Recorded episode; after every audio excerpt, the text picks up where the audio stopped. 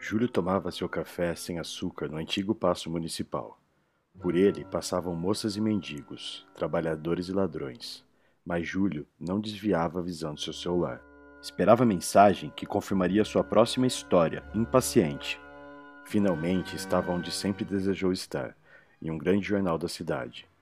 Depois de escrever por quase quatro anos em seu blog, com pouca ou quase nenhuma remuneração, exceto pelos anúncios de pequenos comerciantes locais, ele havia sido contratado pela empresa que, costumeiramente, criticava nas mesas dos bares que frequentava.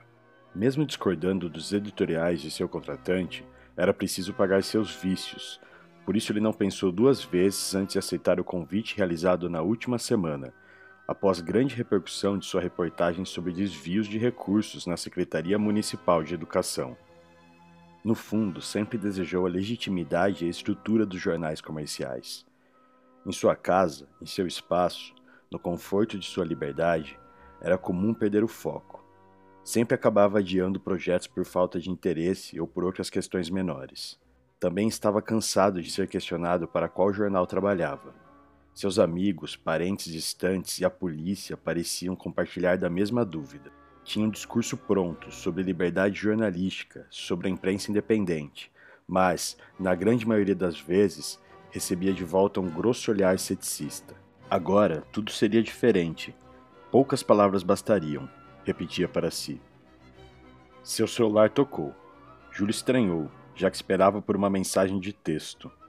Ao atender, recebeu a pauta de seu editor. Um incêndio, seis quadras dali.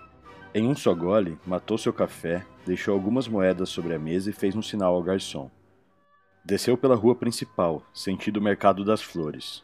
Cortou caminho pela galeria e desembocou na Rua do Comércio.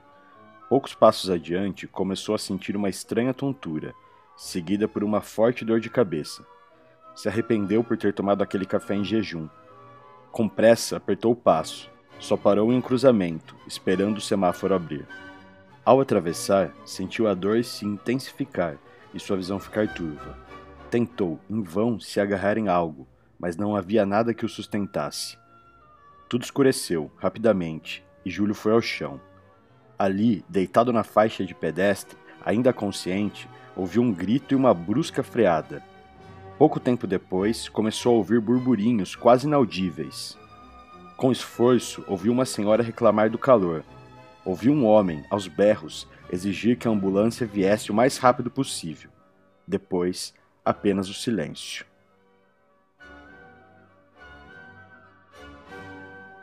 Ao acordar, cerrou os olhos, sensíveis à predominância branca do quarto.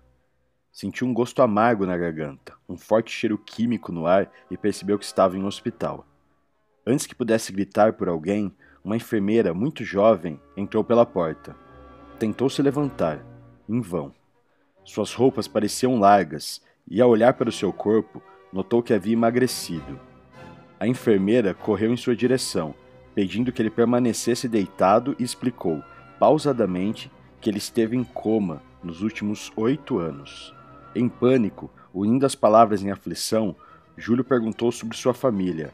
A enfermeira balançou a cabeça e apertou os lábios, como se nada soubesse. Perguntou então sobre as novidades. Quis saber quem era o presidente, se seu time havia ganho algum campeonato durante esse período. Se lembrou de sua matéria, do incêndio, de seu trabalho e perguntou se havia algum jornal disponível. Com a negativa, insistiu se alguém poderia sair para comprar. Descobriu ali, que não existiam mais jornais impressos na cidade. Júlio olhou pela pequena janela à sua esquerda e sorriu, feliz por estar vivo, mais vivo do que nunca.